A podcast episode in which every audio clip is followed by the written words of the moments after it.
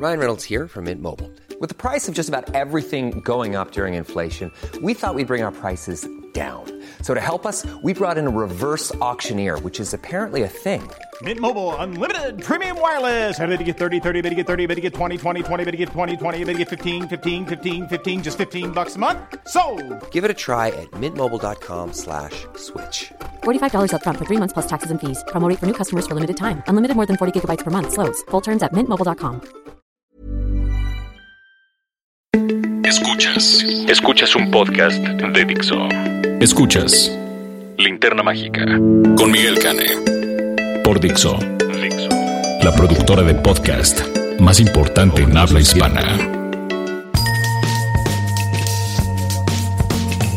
Hola, ¿qué tal? Bienvenidos a una edición más de La Linterna Mágica, su podcast de cinéfilos para cinéfilos aquí en Dixo. Esta es la edición 146 y bueno, pues yo estoy muy contento de compartirles que este pues nos ha ido muy bien, seguimos eh, sumando eh, escuchas, así que no dejen de escucharnos en iTunes o en Spotify o en la página de Dixo.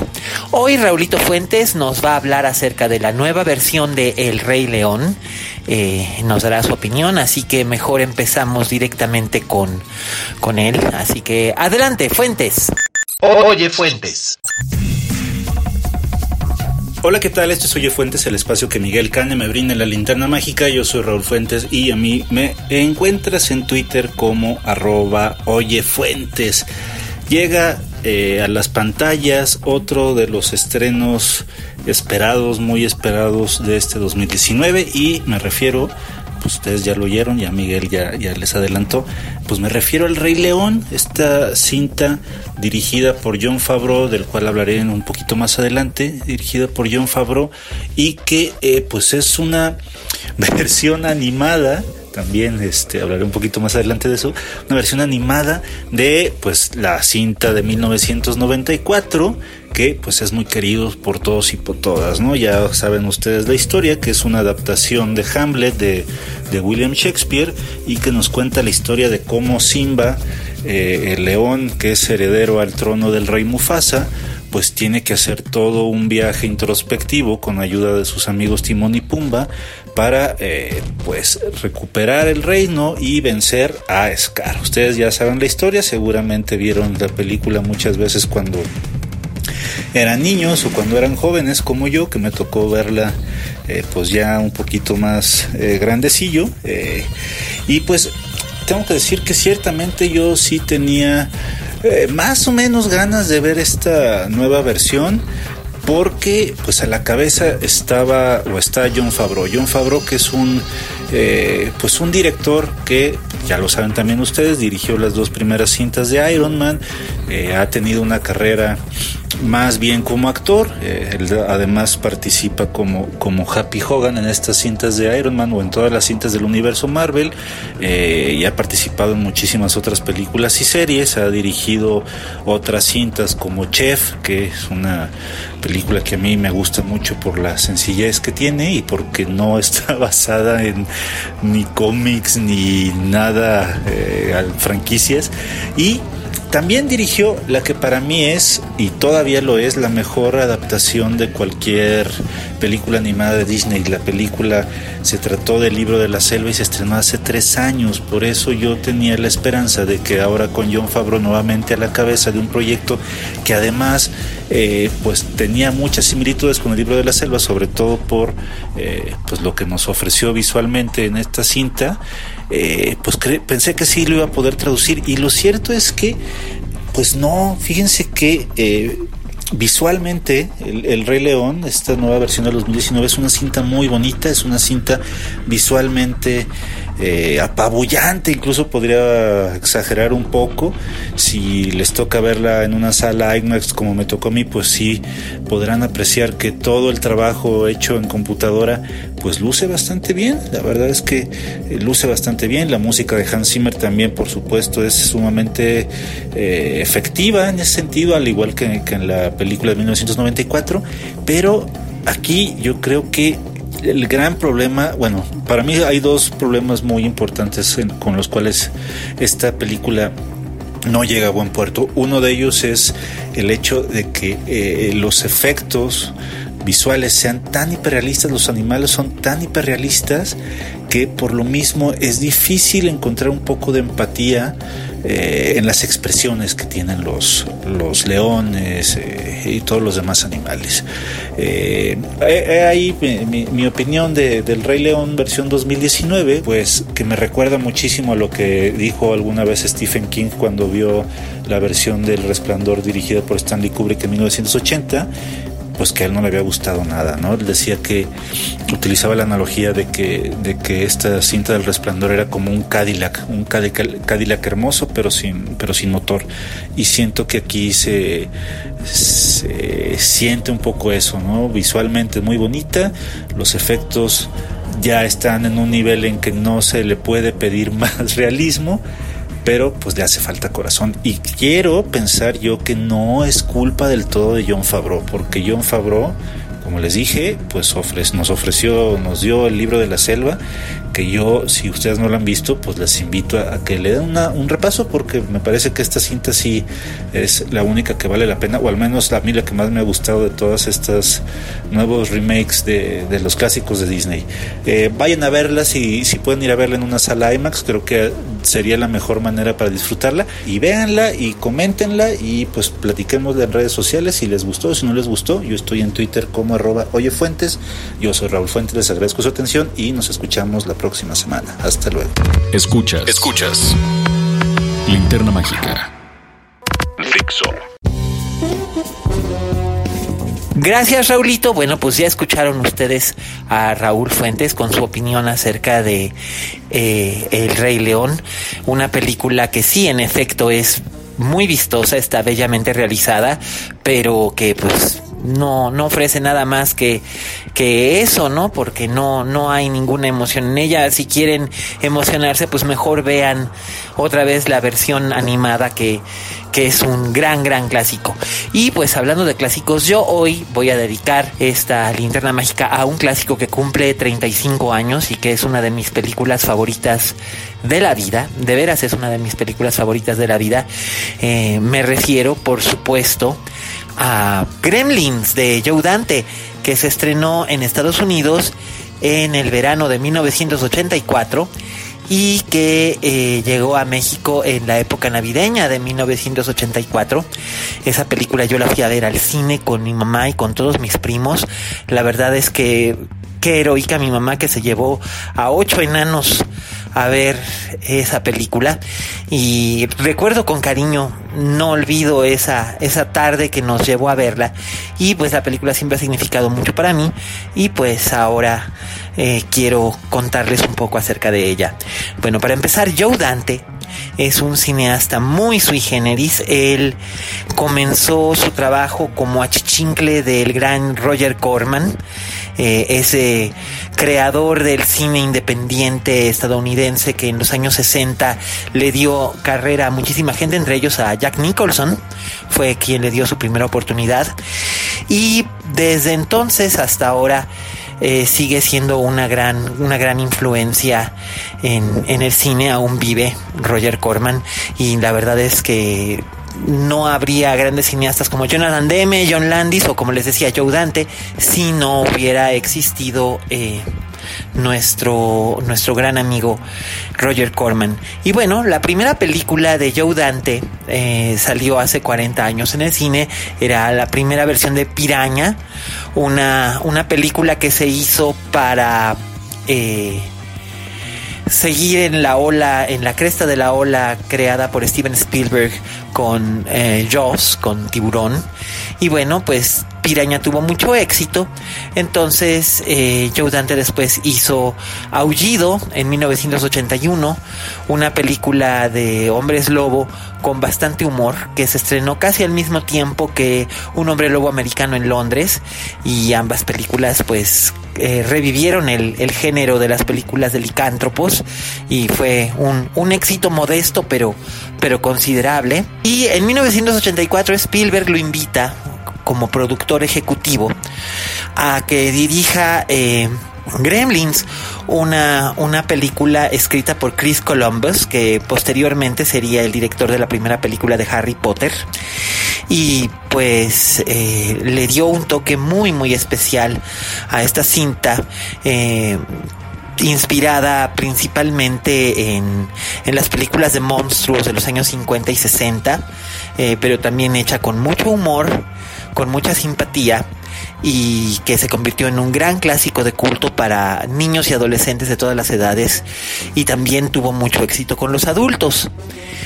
Eh, la película empieza en el barrio chino de Nueva York, donde un, un inventor llamado Rand Peltzer eh, eh, encuentra a una criaturita llamada Mowai, eh, a él le pone de nombre Gizmo, los Mowais son unas criaturitas que bueno, Gizmo aparentemente es el último de su especie y no deben nunca. Eh, hay tres reglas que son que son básicas. No deben ser nunca expuestos a la luz directa porque puede matarlos.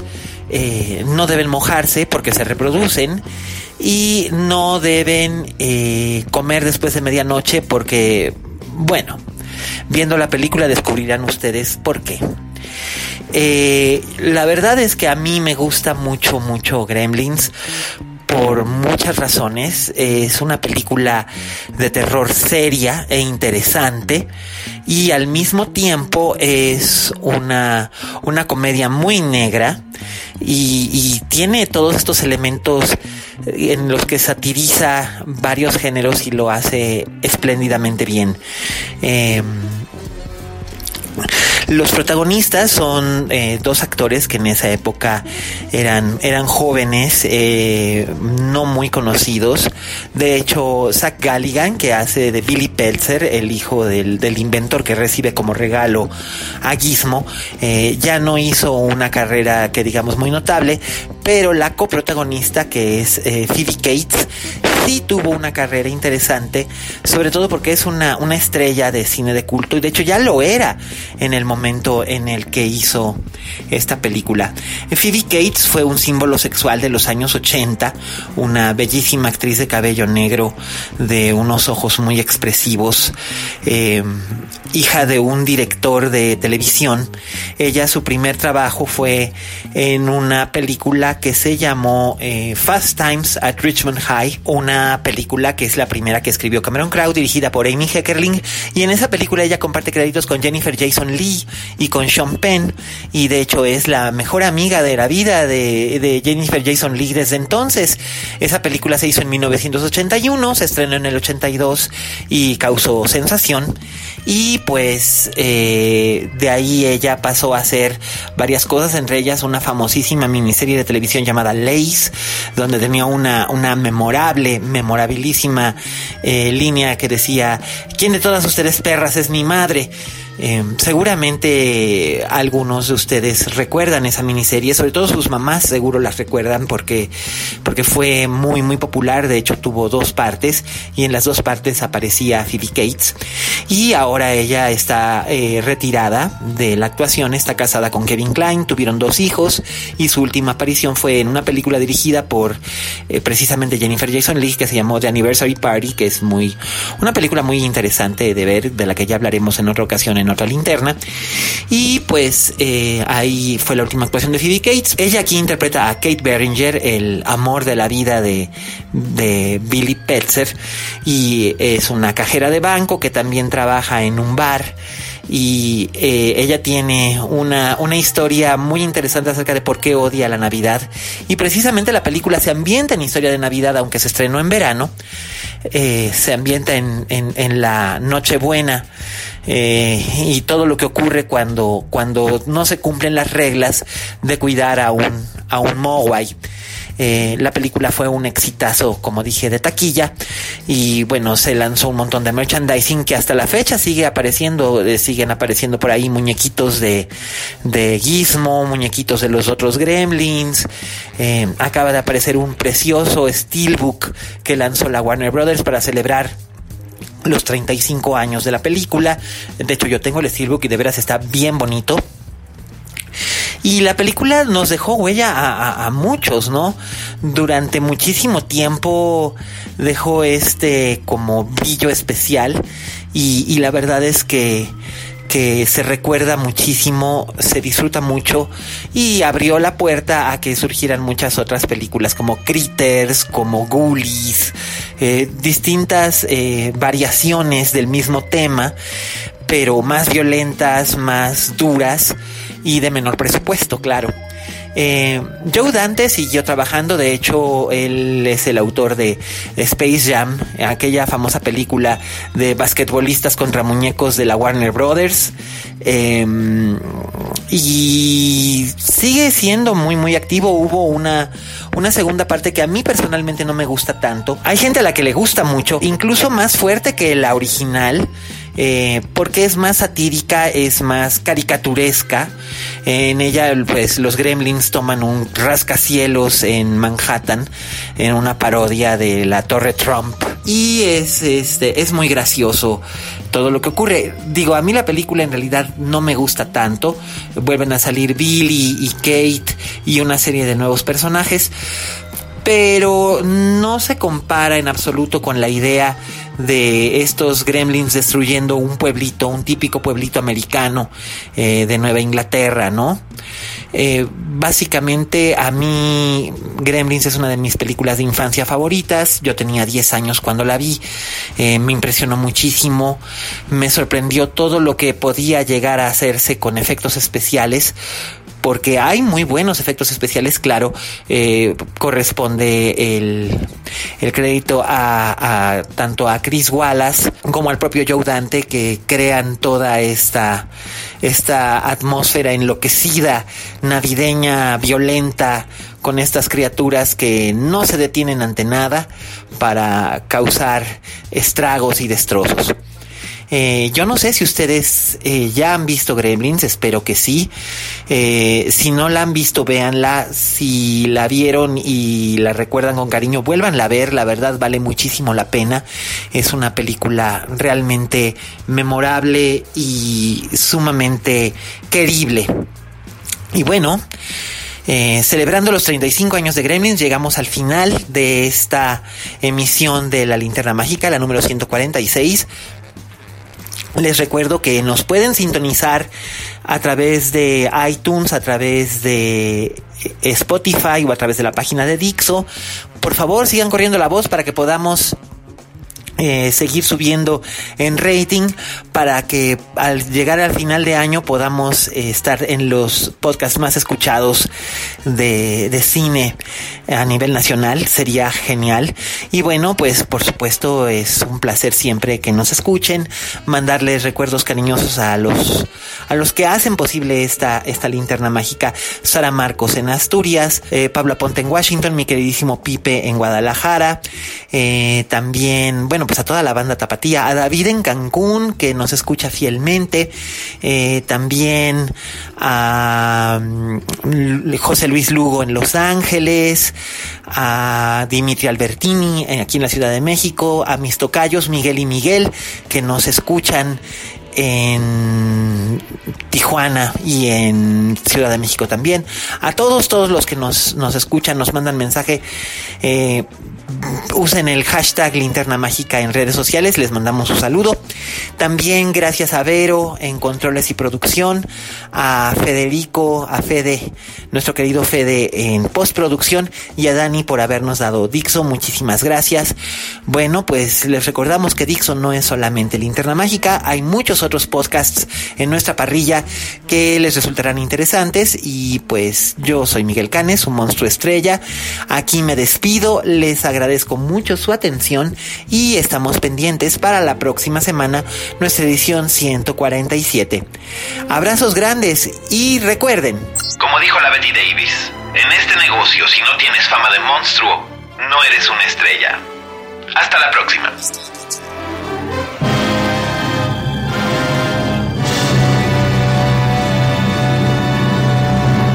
Dixo presentó Linterna Mágica con Miguel Cane. Producción de este podcast corrió a cargo de Federico del Moral. Coordinación. Coordinación. Verónica Hernández. Dirección General, Dani Sánchez.